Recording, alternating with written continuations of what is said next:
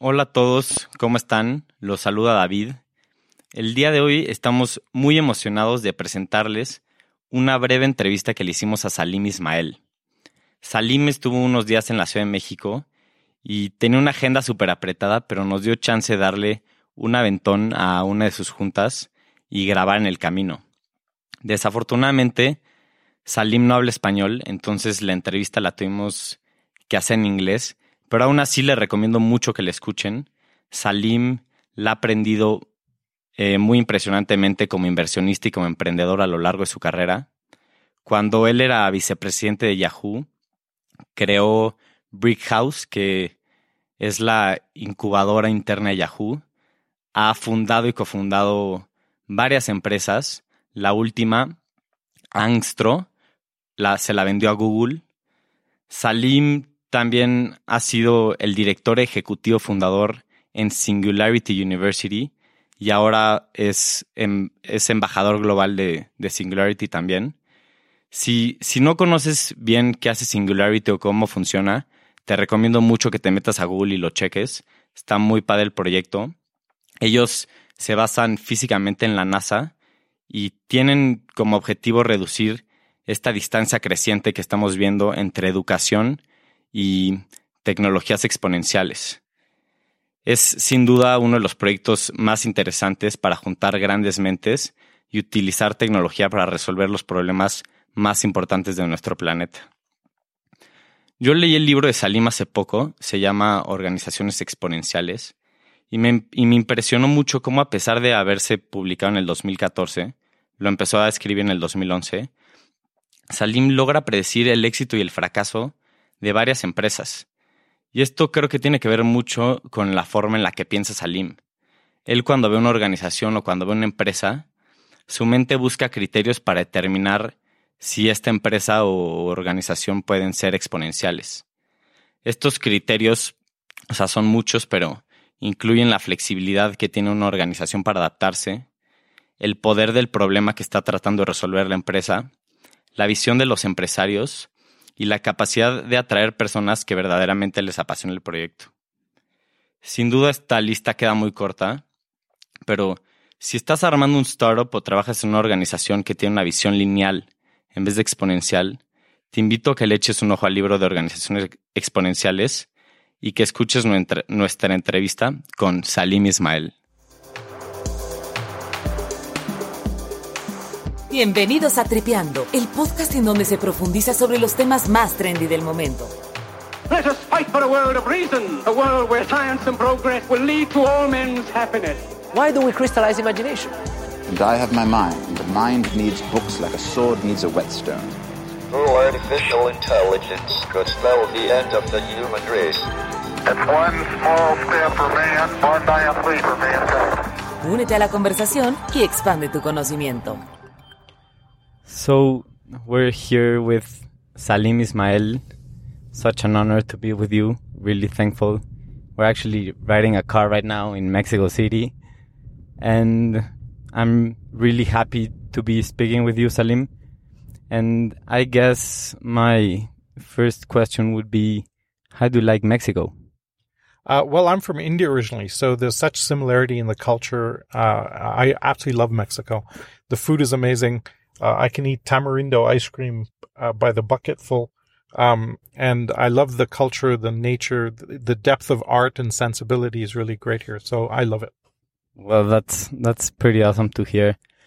Um, I wanted to start by asking you, which the one of the coolest projects I think anyone has ever heard of is Singularity University.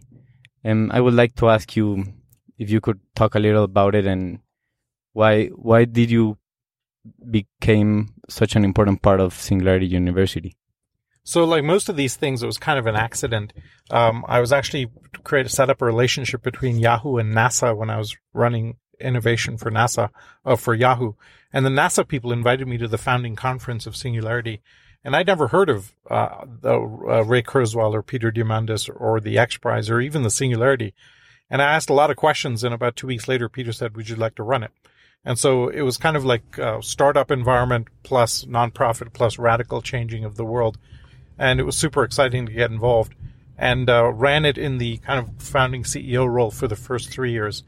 And then I ran most of the courses for another five or six years after that as their global ambassador. And so my, probably my secret superpower is that if there's a discussion on, say, blockchain, a lab, a workshop, uh, a lecture, I've heard it 60 times. Uh, same thing with autonomous cars or AI or drones or biotech or robotics. And so, my, as my wife says, I can pretend to speak about just about anything now as a result. So it's been a profound, uh, and I'm very, very proud of what, what we were able to achieve there. Well, that's pretty, pretty awesome. And in in your book, Exponential Organizations, you speak about about MTPs, which are massive transformative purposes. And I think it's such a powerful and simple idea. And I would like to ask you if you could talk a little about it and the important the importance of MTPs in organizations and what is Singularity's MTP? Okay. So, so yeah, great question. So Singularity's MTP is go impact a billion people positively. Uh, and what's interesting is the focus on accelerating technologies that are all doubling allows you to scale to that level. Uh, so solar, just as an example, solar energy is doubling every 22 months or roughly every two years in its capability. And at that pace, we can deliver 100% of world energy supply with solar in literally 12 years. And so we're finding we're entering a world of abundance and these new technologies are, can scale dramatically.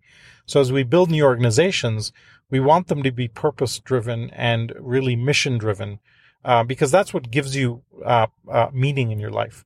Um, people, profits and money give you, take you to one level, uh, but then you really kind of want to go for why am I alive? And so the, the concept of the massive purpose and the massive transformative purpose is what is the problem that you want to written on your tombstone that you were able to solve, right? So Waze is solving traffic and Google is organizing the world's information. And as you're building an organization that's scaling quickly, it acts as a North Star. Uh, it's the why of of how you exist, and then you have different methodologies to answer the how. Uh, Simon Sinek talks about this quite a lot in his thinking around purpose-driven organizations. Now, uh, Larry Fink, the CEO of Black, uh, Blackstone, has said the, the, the we will only invest in purpose-driven organizations. And so a trillion dollars of investment are going into that. Maybe the thing that I'm most proud of is that a few years ago, Paul Polman, the CEO of Unilever, uh, read the book, read about MTP, and he ordered every brand in Unilever to take on an MTP uh, and make the company sustainable, ethical, etc. And two billion people a day globally use Unilever products. So uh, there's kind of some weird effect that we've had there in it, without even realizing it. Well, yeah, that's pretty cool. And do you think actually like new startups and new entrepreneurs have a clear MTP when they're forming their their new business? Um, actually, they often don't. What often happens is somebody comes across a great capability, um, some t- great technology like you know focused ultrasound or biotech breakthrough, and they don't know where to apply it. So they cast around looking for where can they can apply and make a difference with that technology. Whereas we prefer to say, pick the problem that you're most passionate about solving, and then find the technologies and breakthroughs that will uh, be able to bring to bear on that problem. Uh, whereas if you start with the technology, you may end up in a dead end.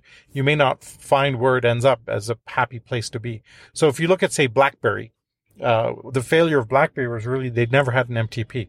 They became super successful and they didn't know what to do with the company and it just kind of drifted along and then got overtaken.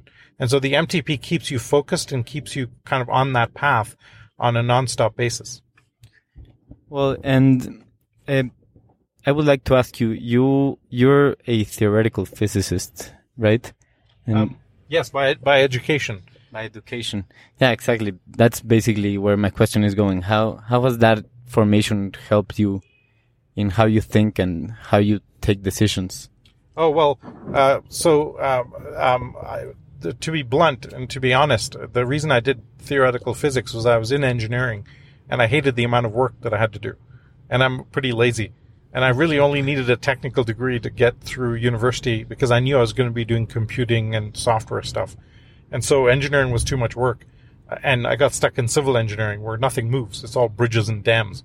Um, there was a whole course in second year called concrete and I just about wanted to, sh- wanted to shoot myself.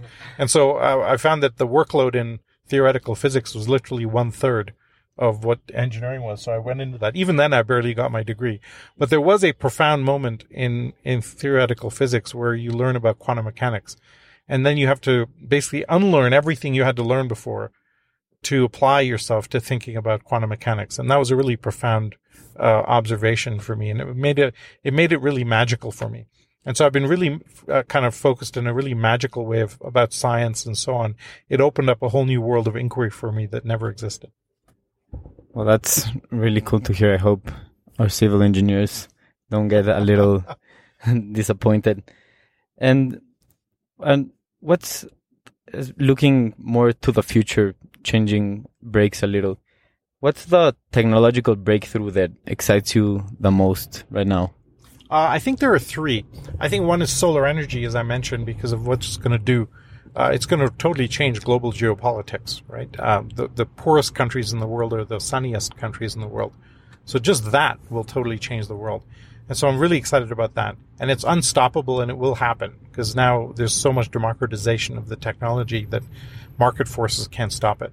The second is, is biotech breakthroughs like CRISPR, where we literally uh, think we're going to solve cancer in the next five to seven years, for example, Alzheimer's in the next seven to nine years. And so we've got some really incredible te- healthcare breakthroughs coming through. And the third technology I'm incredibly excited about is as Bitcoin and blockchain, uh, because you can decentralize authentication. And we've been struggling for 100 years on how to do that. Nobody cracked it until the blockchain. And I'm really, really excited about what that. So if you think about almost all government services, they're saying, yes, you're the right age. Yes, you have the building permit. Yes, you can have the fishing license. And when you can decentralize that authentication, you actually can reduce the cost of government services really dramatically and take out corruption at the same time. Are there any specific startups you're excited about, maybe related to this kind of problems? Uh, yeah, there's dozens of them that are operating. You know, Hernando de Soto is doing some interesting work in land titles on the blockchain. Um, uh, the big challenge, of course, is getting governments to accept the blockchain as authoritative and not the government, because that means they lose control, and no government likes to lose control. So that's going to be the big uh, uh, challenge. But I think the value of doing it is so high that it has to happen. It won't not happen. Um, in in your book, you mention this really interesting, I would say, kind of dilemma between that an entrepreneur or an employer must face between benefiting the community around his brand or benefiting the company. How do you think that entrepreneurs or employers should deal with this dilemma? So, um, do you benefit the brand? I think what's going to we're going to start to see happen is that you can't benefit the brand unless you benefit the community, and people have started to figure that out. And it's a it's real today that you're not in control of your brand, right? You you really have to, um, I don't know which way you go. Um, uh, you really have to help the community, and that will help your brand. If you're very selfish about it and say no, we're not going to do it, then you end up in a hell of a mess around the brand. Um, well, that's that's a great point. And finally, I would like to ask you, which it's also a really interesting part of your book, um, how can you apply exponential organization ideals to non-business related organizations like governments and non-profit organizations? Mm. So we're we're actually starting to see that. I, I talk about in the book the, how the UK created a government digital service GDS, which actually uses a lot of the EXO principles, design thinking, experimentation, etc. And when they applied that approach and designed the new passport application process, they got 94% approval uh, for doing that. And and when's the last time a government service got that kind of approval level? Because they actually talked to the people, uh, and so they had a feedback loop and they applied the approach. We're starting now to see political campaigns being run via EXO thinking uh, I don't like to say it too loudly, but actually the Trump campaign was an EXO campaign. They used heavily algorithms, data driven experimentation, lean, constantly iterating and testing, etc. And the Clinton campaign did not do that. And so we're seeing huge results uh, from that. Uh, uh, and more and more governments and political campaigns are starting to use that thinking in their in their approach. And just so when it comes to public policy measuring the effects of how a specific policy is actually turning around, do you think the Trump administration is focusing on on that sense in EXO.